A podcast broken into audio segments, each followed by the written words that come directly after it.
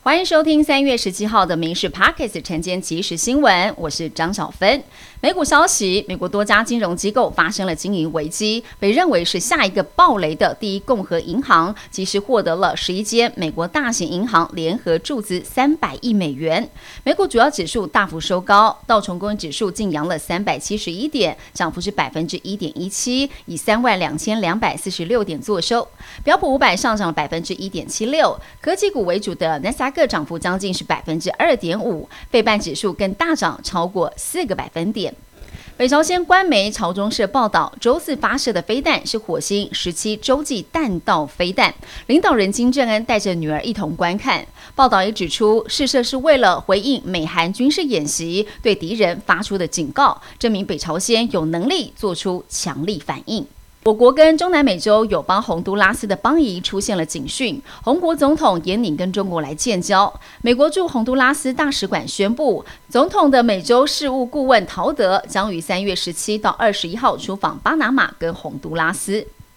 天气的状况，今天各地气温持续的回升，夜晚清晨比较凉，低温大约十六到二十一度，高温可以来到二十六度以上。中南部内陆地区跟花东纵谷可能出现三十一、三十二度的高温。中南部日夜温差大，早出晚归要添加衣物。天气方面，一方面东半部地区还是有零星短暂阵雨，其他地区是晴到多云。空气品质方面，中部云嘉南高频达到橘色提醒等级，敏感族群要多加留意。中断了超过三年的小三通中转，在二十五号要恢复。陆委会宣布，在远景县金马民众跟中配可以搭乘小三通的规范之下，进一步开放台湾本岛国人与中配透过小三通来中转。航班的部分，金厦航线从每日一班调整为最多六班，金泉航线每周两班调整为三班，马祖的两条航线由每周最多四班调整为十四班。至于澎湖不定期航线，可依照需求以包船专案方是向行政机关来申请。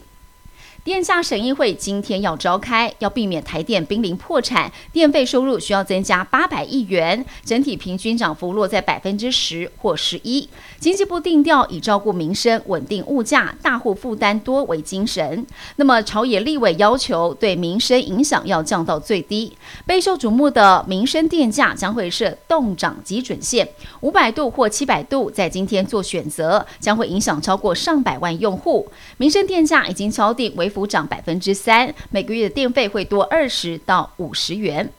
上柜公司宝德利集团之前爆发了总裁张雅丽涉嫌炒股票遭到约谈，现在又被查出董事长张竹煌涉嫌利用关系企业以不实资料凭证诈领观光局辅导旅行业推广安心旅游补助一百多万元。十六号，台北地检署兵分了三路，约谈了总裁等七人。检察官复讯之后，依照诈欺罪，谕令张竹煌是十万交保，妻子陈瑞芳二十万交保，潘姓总监十二万交保，其余人是请回。知名科技大厂英业达二零一八年报内鬼集体跳槽弊案，原本在英业达电脑事业群担任代理处长的江颖范，因为涉嫌偷走了公司机密技术等等文件，跳槽对手人保电脑任职，二零一八年遭到了起诉。然而英业达持续清查发现。江姓男子在二零一七到二零一八年之间，又跟他人共谋带走了其他的营业秘密。台北地检署十六号在指挥台北市调处搜索了八个地方，